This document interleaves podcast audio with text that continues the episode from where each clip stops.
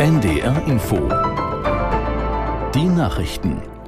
Um 12.30 Uhr mit Tarek Yusbashi.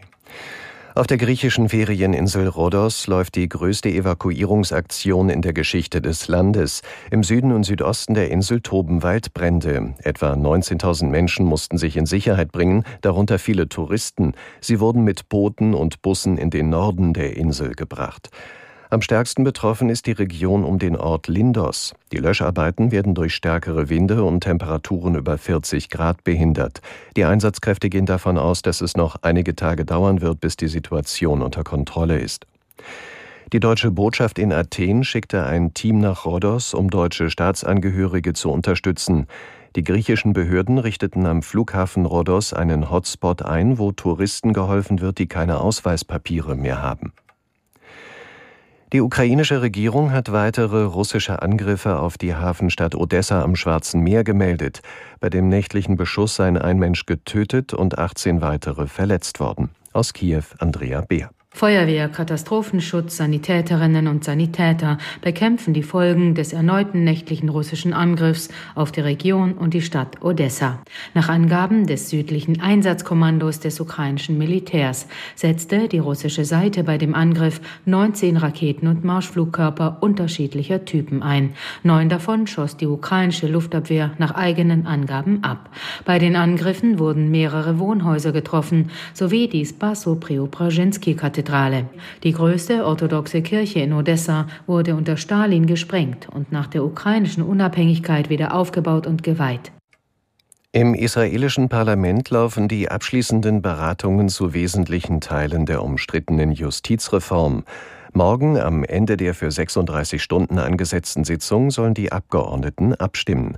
Aus Tel Aviv Jan-Christoph Kitzler. Vor der Knesset haben sich Zehntausende zum Protest versammelt. Viele sind in den letzten Tagen in einem Marsch von Tel Aviv nach Jerusalem zu Fuß gekommen. Sie sehen die Gewaltenteilung und Israels Demokratie in Gefahr.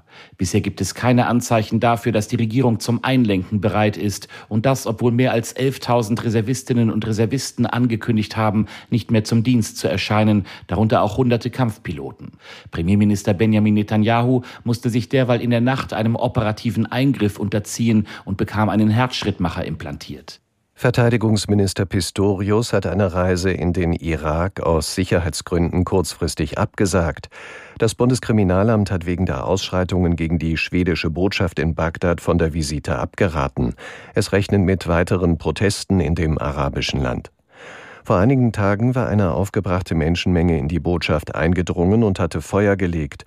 Die Menschen empörten sich darüber, dass Schwedens Behörden nicht verhindert haben, dass ein gebürtiger Iraker in Stockholm öffentlich den Koran verunglimpfte.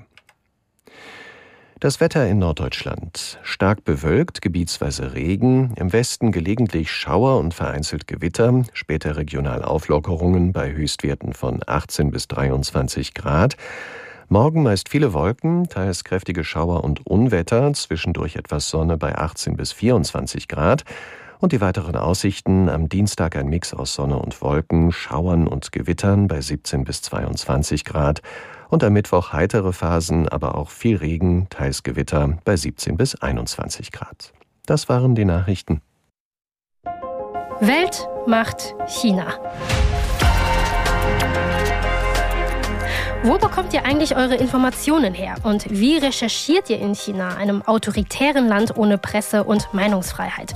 Das sind Fragen, die uns immer wieder über E-Mail von euch HörerInnen erreichen. Und deshalb geht es genau um dieses Thema heute in Welt macht China. Benjamin Eisel aus dem ARD-Studio in Beijing nimmt uns mit in seinen Alltag als Korrespondent in China. Also die Recherche ist zum einen sehr viel schwieriger als in Deutschland. Ein erschwerter Zugang zu Informationen. Es gibt nur sehr wenige Experten, die mit uns sprechen. Es gibt so gut wie gar keine Expertinnen, die sich kritisch äußern. Für chinesische Journalistinnen ist die Situation noch wesentlich schwieriger und vor allem gefährlicher. Sie unterliegen einer extrem strengen Zensur.